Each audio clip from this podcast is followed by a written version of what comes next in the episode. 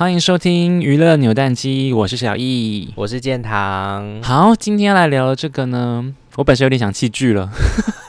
哎、欸，我也是哎、欸，你不觉得很烦吗？哎、欸，我老实说，最新的那就是刚播完的，因为今天是我们录音，今天是周一，就是它是周五的时候播的，刚最新播的那一集，我还没看。对，因为我觉得真的，你还没看，我还没看，我觉得真的太闹。可是我已经知道发生什么事，因为。各大的新闻网就是会立刻出新闻暴雷。哎、欸，可是你在看的时候，你会不会害怕？就是同业暴雷这件事情，我是不会害怕的。但是如果有我真的很想要自己去看，哦，例如像那个《机智医生生活》，嗯，我就会想要自己去那个看它的内容，我就会在华西那个 Facebook 或是其他社群，我看到相关的东西的时候，就会跳过掉，就不对，就会跳过。可是我们今天改聊《机智医生》。整个大跳，然后刚刚刚刚整个假拉仿题，哎，你有看《机智医生》了吗？没有啊，因为就简婉如一直跟我说很好看啊，然后就说，可是因为我要从第一季开始追起，要花一段时间呢。对，而且播一点小时间给《机智医生》好了，因为我身边有蛮多朋友，就是也都想要追《机智医生》，然后因为他。现在第二季开始播嘛？那像我有个朋友就说：“哦，我要等到它快播完的时候再看。”我就会嗯，很真心的奉劝他们不要等快播完才看，因为那个追起来会很累，因为它一集都一个多小时。像他上礼拜播的第三集啊，长达九十，好像九十五分钟吧，就一个半小时那种，已经是一部电影的长度。对，就是会追的蛮累的。其实现在如果想要看的话，可以从第一季开始追起啦，就差不多时间了吧。对，就是自己算一下那个大概的时间，就分流着追啊，不要累积在可能一两天追，那真的会蛮累的。好啦，因为我们今天要聊的其实是想要另弃剧的是另外一部，叫做《上流战争》。对，Penthouse。哎，大家有没有看呢？如果有看的话，你们可以跟我们做一些互动，我们也很好奇大家看完的感觉。你先，你先，我们先聊聊看，我们是什么时候入坑？哈，你你你好像是蛮后期才开始加加入，对不对？对，就是等于是他，他好像第一季已经播到快要尾声的时候，我才加入。哎、嗯，这样算后期吗？对，你比我晚啊，因为我记得我那时候是推什么讲你 推坑你，我刚刚就一度疑惑，我想说你的这个晚是指我比你晚，还是说我是没有在首播的时候？我是在他第一季的播到快尾声的时候加入的。那时候是什么时候啊？就是今年今年初啊，一月初啊。哦，因为我我我入坑的时候应该是在就是过年的时候，因为。因为我们平常我们过年前其实就很忙嘛，就是没有时间可以追剧。因为过年就有时间啦、啊，然后那时候你们就是劝我说：“哎，赶快追，赶快追！”因为那个过完年之后第二季就要播了。然后想说：“哎，好像好像是一个蛮好的 timing 哎，好像是可以追一下。”然后追了之后就哇，我就是天呐，洒狗血，可是又看得蛮过瘾的，就是一个蛮疗愈的一部一部剧，我就追追追进去了。对，因为它就是很疯，而且它就是我当初其实。当初我看到那个就是他的一些预告的时候，我是没什么兴趣的。但后来引起我就是决决定要追剧，是因为那个编剧的关系。就我发现，天哪，他的编剧是金顺玉，就是大家同那个俗称的金编，因为他过去有太多就是我很爱的复仇剧，例如《妻子的诱惑》。哦，都是他写的。对，《妻子诱惑》太经典，我就很爱这一种，所以我就立刻决定要加入追这部剧，就一一看不可收拾，太好看了。可是小朋友们会不会不知道《妻子的诱惑》啊？有可能，因为毕竟。如果是两千年后生的小朋友，那时候可能才六七。我跟你们讲，如果你们还没看过的话，真的赶快回头去看那部剧，真的是经典呢。对啊，很经典，很扯，里面有各种就是狗血的。对，而且而且经典到我前两天吃水蜜桃的时候，都会都还是会有想说，我我可以吃皮吗？我是不是我是不是明小溪？我会不会过敏？超疯，超疯有没有？哎、欸，所以所以金边是在韩国是非常有名的。的前辈很有名啊，嗯、近几年比较知名的作品还有像那个《皇后的品格》，也是就是那时候张娜拉主演的。哎、欸，可是那这样子他那么有名，我们刚才一开始来讲说我们想要弃剧的话，金边会不会不爽？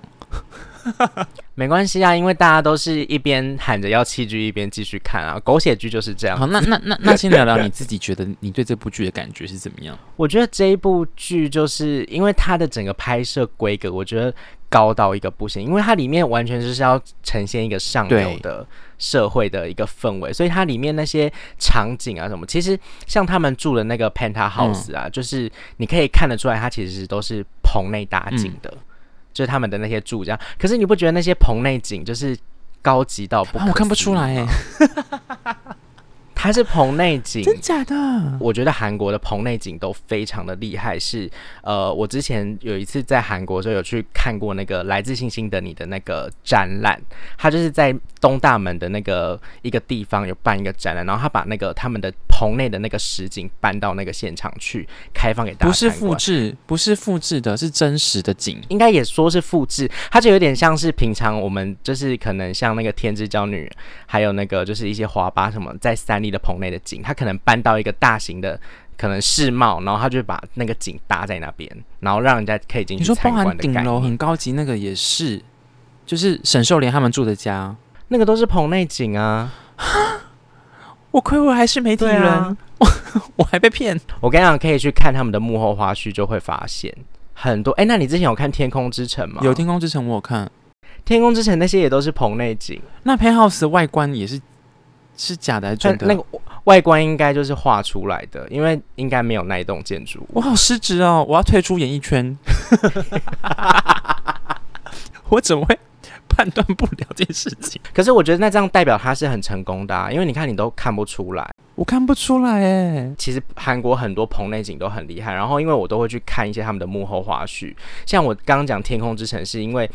以前天空之城可能有那种什么小朋友，他们要回家要去二楼啊什么，然后他们在幕后花絮里面就会有演到说，其实走到这边就没办法上去了，根本就没有二楼，二楼是在另外一个地方的场景什么的，就类似这一种介绍，我就很爱去看这种幕后特辑，可能比正片有的有的比的精彩，就对了。我觉得幕后特辑蛮好看，而且因为这种狗血剧，你就可以看到幕后里面就是他们那些艺人演员真实的。个性样貌跟戏里面其实反差很大，我觉得就很好笑。那那你看完之后，你觉得，呃，因为三季下来，其实主主演群有各自不同的表现嘛？你觉得你当中，你觉得你最欣赏谁的演出，或者对哪一段剧情是最印象深刻的？我其实最喜欢，其实我觉得那些小朋友的演员我都蛮喜欢的，但里面里面我真的要讲，我最欣赏的是千淑珍，就是金素妍哦，我真的太爱她了。我跟你一样哎、我我好赞赞赞叹他，他是不是得奖对不对？对，他就是，我觉得他就是我心目中那种就是能屈能伸的女演员，因为你知道，他对我来说，从其实我小时候，他对我来说是女神般的存在。就小时候看《爱上女主播》啊，就会觉得哦，金素妍很美很正。然后以前看她演一些那种比较偶像剧类型的戏，就觉得她是一个女神的地位。但是这几年，我觉得因为她也随着她年龄，然后可能也。步入婚姻就是成为人妻，他的戏路也转变，然后现在开始演一些这种就是所谓的狗血剧，就我觉得他的转变跟以前是完全不一样。嗯、我觉得他是有点就是那种女神气质的人，可是他在戏里面是那种张牙舞爪，然后很喷射的那一种就是情绪，我就觉得哇，好厉害！我就会我很喜欢那种演员的那种反差。啊，那我我我跟你讲，我再次宣布，我跟那些婆妈没什么两样，因为我就觉得她就是私下好像就是这么张牙张牙舞爪。没有，你也可以去看一些那种花絮。哎、我跟你们说，有一个花絮超好看是。好像是第二，我忘记是第二季还是第三季，反正就是金素妍她的老公有来客串，因为她老公也是韩国很知名的一个演员，哦嗯、对。然后那个幕后花絮就很可爱，就是他们有在现场有一些互动，嗯嗯嗯。因为幕后花絮的确，因为他的那个特辑我稍微看一下，要我我先插播讲一下，因为特辑我印象比较深刻是他们在第一季的时候就有讲出讲说，因为大家不是说一直在猜凶手到底是谁吗？对，一直在猜说那个，哎，如果那个你们还没看的，就是自己以下会有点些微的暴雷啊。如果有看过，可以加入我们的讨讨论，这样子。就是那个他们就在找那个明雪杀死明雪儿的那个凶手嘛，不就在猜到底是谁杀了他嘛，对不对？然后他们就说他们拿到的脚本，每个人拿到的脚本是只有就是只有自己的那一份，就是只有自己的那一份。哦哦哦。他们也不知道说到底谁是凶手，就有可能 他自己是凶手，他不知道。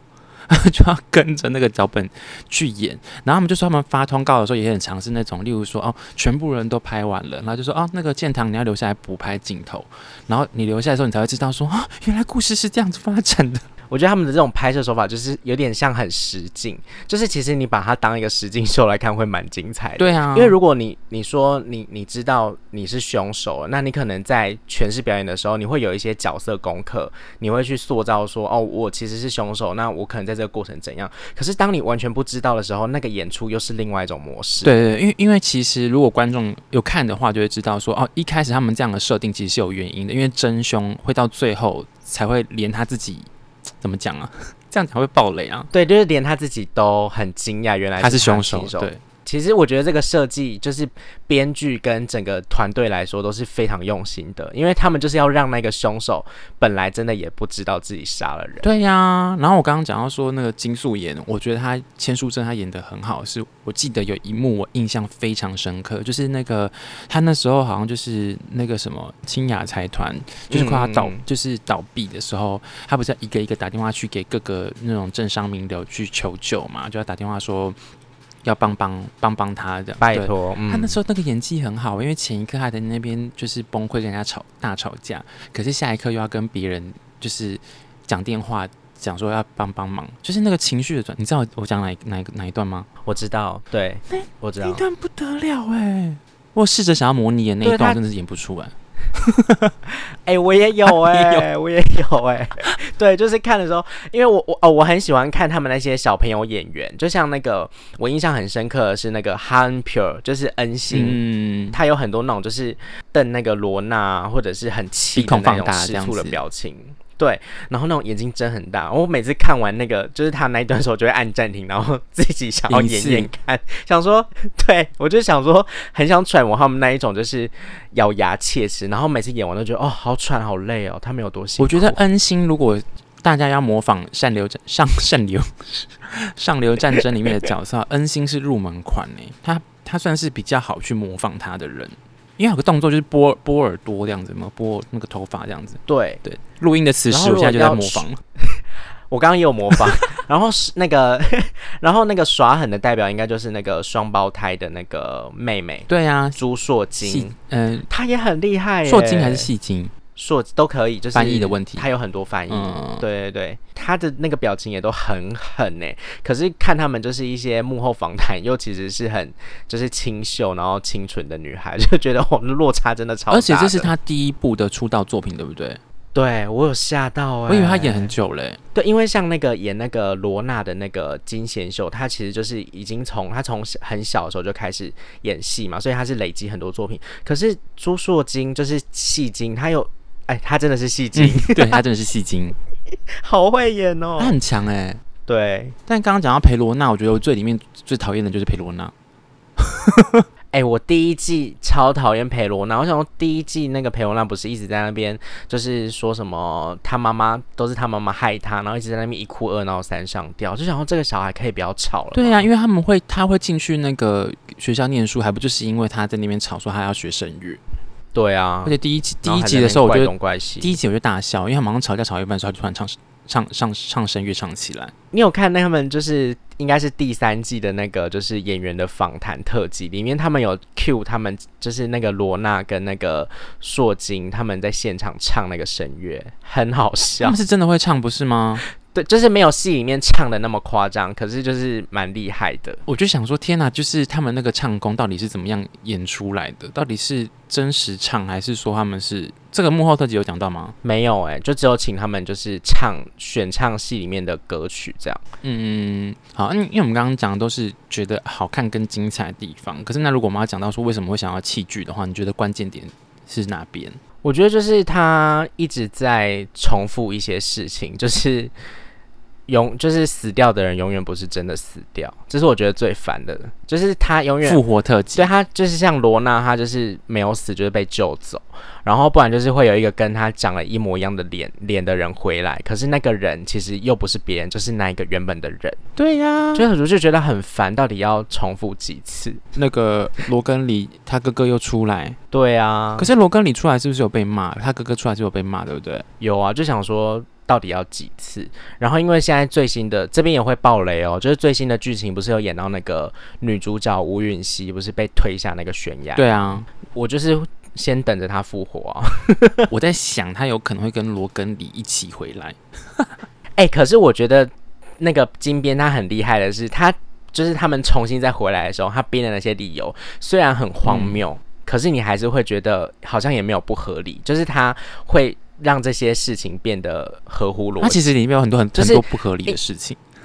对，它很不，就是它很不合理。可是你去想，就是如果发生在这么 drama 的世界里面，好像又没有不行。就是它它的逻辑，就是在一个，就是你会觉得也太扯了吧？可是你又能接受他的那个状态。那我们插播问一个，如果说要讲一个你觉得不合理的，你会你会想到什么？我现在马上随便讲，就两个两个，一个是那个朱丹泰的手指复制，就是那个手指。他们复制的手指可以畅行无阻的到 到他的密室，这件事情我就觉得蛮扯的。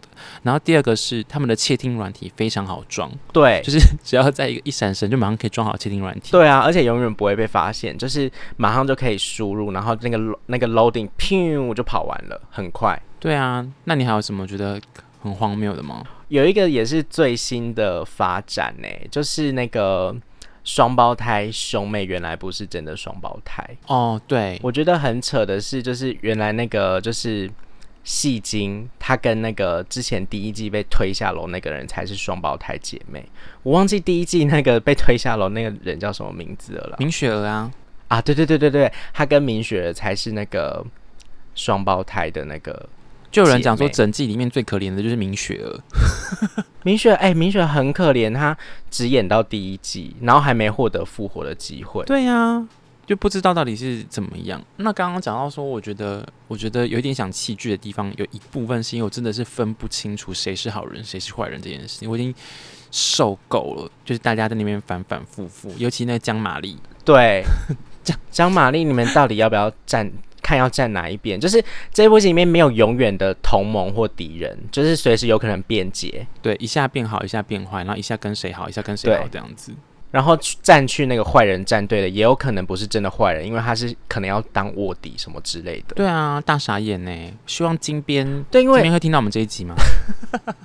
可能要先帮他翻译成韩语。哎、欸，我觉得你刚刚讲江玛丽那个，我很生气耶，因为江玛丽在第二季里面的时候，不是有一度就是跟吴允熙是同一个联盟。哎、欸，那边我觉得很感动哎，我很爱那边呢，而且我很喜欢，就是江玛丽不是在澡堂帮人家搓澡，然后那几个贵妇太太帮他教训，就是那些坏人在那边。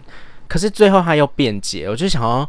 你到底要不要选选对边站就好了？对啊，他就那边变来变去啊。因为原本他那时候为了他的女儿珍妮的时候，不就是会就是唤起他的母性，然后就变好人。我想说太好了，我觉得玛丽终于要变好人了。因为如果有个像他这样子就愿意帮朋友出气的人，我觉得这样不错。就没想到，对啊，而且他的出身，就他的出身也是比较，其实他不是真的上流社会的人，他应该要更懂那些，就是就是。去帮人帮那个允熙他们发声啊，跟他们站在同一边。结果没想到他换来换去。那你觉得最后你现在预测，你觉得接下来会有什么样子的走向吗？哎、欸，因为其实他也演一半了，其实蛮快的。我觉得第三季是蛮短的。对，第三季好像只有十二集，就是只会播十二周，嗯，十二还是十四周，有点忘记了。反正他集数不多，嗯。其实我觉得最后好人应该还是会获胜啦，就是最后的结局就是像台湾本土剧那样啊，就是会家和万事兴啊什么的。那你觉得谁会真的领便当？哎、欸，我讲一个，我我不要讲谁会真的领便当，我讲谁如果没领便当，我会很生气。好了，好，你说，就是大魔王朱丹泰，朱丹泰如果没有死的很惨的话，我真的以后金边的戏。我还是会看，可是我觉得朱丹泰不可以死诶、欸，我觉得他就是要吓得过得很惨，可能流落街头或者是发疯什么的，就是类我的意思就是类似这种下场啊，哦，就是他不好这样子。对，那你刚是说如果要预测有谁真的会死掉吗？对对对对，不然就大胆预，我这个问题我真的没想过诶、欸，但我我现在大胆预测好了，不然就给沈秀莲死掉好了。好，那我我先预估猜测，我我觉得不会有人真的死。好，而且我们。漏了一个关键人物没有聊到了，谁？里面角色太多了啦。一个关键的人物就是双胞胎哥哥哦，哎、欸，他人气很高哎，朱硕勋、金永大，本名是金永大。那时候去 follow 他的 IG，哎、欸，金永大现在是韩国新生代男演员里面就是炙手可热的其中之一耶。他本来就很红吗？本来还就是本来都其实他们本来都已经就有一些知名度，因为像金永丹他也是累积蛮多作品，可是就是因为上流战争的收视率实在是太高了，就是韩国几乎是人人都在看的戏，所以他的知名度就也连带的水涨船高。哎、欸，你有看过他讲中文的画面吗？没有哎、欸，因为我在查他的资料的时候，发现他曾经去哈尔滨留学三年。哦，所以他中文很好吗？然后还有去读中国的复旦大学。哇，那他中文应该蛮好的。好想听他讲中文哦，听他用中文骂我。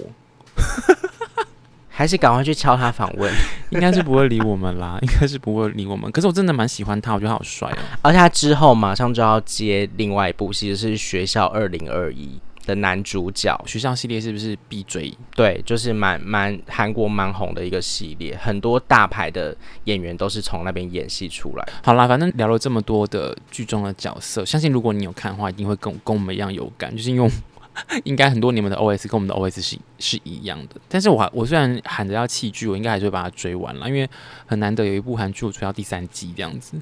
有这么长过的剧吗？Voice 是不是第四季？对，一般会这么多季的不，其实真的不太多哎，顶多像是系列，像《请回答》系列，但是其实它是完全不同独立的故事。因为我记得《Voice》第四季，像这一次就是宋承宪是主演，然后女主角都是那个嘛，李赫娜嘛，对对对对对。因为其实像那个顶楼，它是一二三季，其实有一点算是连在一起。因为通常可能季播的话会隔个一年啊，或者是多久时间，可是它算是蛮紧接着在播。好啦，上流战争我最后一个要吐槽的一个点是，他们每次 party 的时候都觉得人好少。对啊，都而且都是他们那些人。对，然后他们在那边哟呼哟呼的，我想说你们不会很干吗？可能因为他们上流社会的人，也就是要经过筛选吧，还帮他们找借口。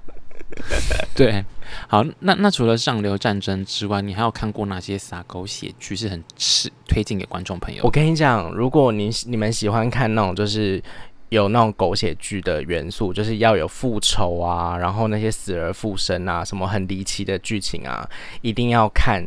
最近有一部也是刚完结篇的《我的上流世界》，很好看，这个很多人推。对，就是金瑞亨跟那个李宝英主演的。除了可以看到他们两个大表演技之外，里面还有一些就是很精彩的剧情。就是他也是在讲，就是上流的家庭里面，然后发生的一些事情，然后也是有一些那个叫什么办案的元素，就是里面可能有人死掉了，那你要去查说谁是真正的凶手，这种元素在里面就会很精彩。而且里面还有，哎、欸，可是我有听说，我有听说步调很缓慢，是真的吗？嗯，步调是真的蛮慢的，因为它算是它有十六集，然后每一集大概七十分钟，可是它的节奏蛮慢的。但我觉得这部戏里面有蛮多不同的挑战，像其实这部戏里面有讲到一些统治的感情的东西，因为以往、嗯、以往同志的东西在韩剧里面真的出现的比例是蛮低的，然后加上这一次讲的，他戏里面讲的是百合恋，就是女女的同志，所以我觉得是蛮蛮值得去看的，而且他们里面的那些服装啊什么的也都蛮蛮强的。那除了这个之外，你还有推荐哪一部吗？最近的吗？都可以。我觉得有一部它比较不是狗血剧，但是它是有复仇的元素的，是那个《模范继承车》。李帝勋主演的这部也很多人讨论呢。这一部非常好看，它比较有点像单元剧性质，就是他们是在里面就是用一个计程车队包装的一个，就是专门在帮人家复仇的。这其实李帝勋那种角色就有点像是那种。就是廖天丁那种，就是有看到有人写这件事情，对，就民民间民间的的警察，就是代替那些想要复仇，但是却得不到公权力去帮他们申诉的人去复仇，很精彩。而且李帝勋在里面超帅的，所以看起来会很过瘾，是不是？会很过瘾。然后他的节奏是蛮快的哦。那他几集啊？他有十六集，但是你在那个影音平台上面看会看到三十二集，是因为他就是他是用半个小时半个小时对去切分。李帝勋是不是这两年很旺啊？还是其实他其实李帝勋他哎、欸，我跟你讲，李帝勋这个如果想要聊他的话，可能可以。开一个曾柏豪聊他，因为你知道李立勋最近除了那个因为遗物整理师跟模范模范继承者在台湾的那个韩剧圈就是很受到讨论之外，他还有另外一个讨论的点，是因为他跟潘玮柏真的长得太像，真的太像了。然后我上个礼拜就刚好就是在跟那个宇宙林思雨，我们在聊那个就是李立勋，因为林思雨很喜欢潘玮柏嘛，嗯、所以李立勋可想而知也就是他的菜。然后我们就在大聊那个李立勋的演戏啊什么的，然后就在他就他就在问说，哎、李帝勋这么会演戏又这么帅，可是怎么都没有像玄彬啊，然后朴宝剑、宋仲基他们那种，就是好像很火红，然后亚洲一线。我们就在聊这件事情。我觉得如果有兴趣的话，我们改天增播号可以聊这个东西。好，我们就一起增播号送给李帝勋这样子。对，就希望他会听。还是我们先录一集金永大的，因为金永大可能听得懂中文，比较有机会听。一直乱讲。其实李帝勋他就是刚好这这这次的两部作品就在台湾就很多讨论度，但其实他在韩国的电影圈跟那个戏剧圈其实也是已经很已经算是蛮有地位的男演员了啦。嗯嗯嗯，因为我也有看那个《我是遗物整理师》，我自己看完之后我是蛮喜欢的，就觉得嗯就觉得。会有想要流泪，可是也不是那种会让你觉得要好好那种嚎啕大哭那种感觉，这样子。对，它就是淡淡的，让你好像有点到你的什么东西，可是又没有要去让你就是好像放大那个情绪。对呀、啊，而且那个什么第一集那个可鲁的爸爸池珍熙，天哪，怎么那么帅？对啊，这样会不会听完整集的人会觉得我是一个很肤浅的人？因为可是看韩剧不就是除了看剧情，也是要去感受这些演员的魅力吗？好啦，那这个就是今天就是跟大家分享我们追的那个狗血剧，因为我其实其实我觉得看狗血剧其实还是蛮蛮疗愈的，就是你不用花太多时间去动脑筋，就是反正放着，然后就是看他们。演到哪边，然后要帮谁复仇啊，然后帮谁抱不平什么的，我觉得其实我觉得蛮适合。哎、欸，我妈有在追，哎，我觉得是很适合婆婆妈妈也是一起追这部剧这样。对啊，我姐之前好像也有在追，但是最近就是生小孩就没时间看了。她可以边喂母奶边边看啊？没有，我跟你讲，他们妈妈真的没这个时间，妈妈没那时间哦，他们可能要顾小孩哦。对他们好像真的没办法这样子。我是看到我妈有在追了，而且我妈连那个大西哈时代也在追，我是。他涉猎范围非常的广，你会不会哪一天就看到你妈在看《欲罢不能》？因为最近《欲罢不能》出新的一季了。它因为它本身它还是靠的是有线电视在追现在新的东西，除非它有上有线电视。对哦，不然我觉得应该是可他蛮有可能会追的。我说哇，怎么那么大尺度这样子？我觉得如果最近想要疗愈一下，也可以看那个《欲罢不能》，好精彩。所以你有看？有，而且他除了第二季之外，他之后马上在七月，好像中旬吧，马上就要上那个《欲罢不能》的巴西篇，我也很期待。巴听到巴西，我就觉得哇，一定跟本。你说巴西版吗？对，他就是《欲罢不能》的巴西篇。是哦。对，好，那节目的最后来问你一题好了，如果今天要你参加欲罢不能，你可以参？你觉得你会挑战成功吗？我不会去参加。假设嘛，假设，假设，我会不会挑战成功哦？我觉得应该不会。为什么你这么肉欲？不是，你如果会被找去，一定就是有一些就是很肉欲的那个啊。我觉得不行哎，你不行。我原本还对你蛮有信心的。我觉得我不行哎、欸，我打破你对我的信心。你，我我我对你那个哎、欸，就是改观了。我以为你会很佛系的把它参加完这一集。可是如果你去那边，就是身边吸引力这么大，嗯，对啊，我我是我是光想，如果身边的那些吸引这么多的话，应该是不太可能。好，OK，那就是会被扣钱。对，好吧，那你就不能参加了。以以这个方式做结尾。好，喜欢我们的 podcast 的话，记得帮我们评五颗星哦。拜拜，拜拜，拜拜，可以赞助我们哦，抖内我们，再见，拜拜。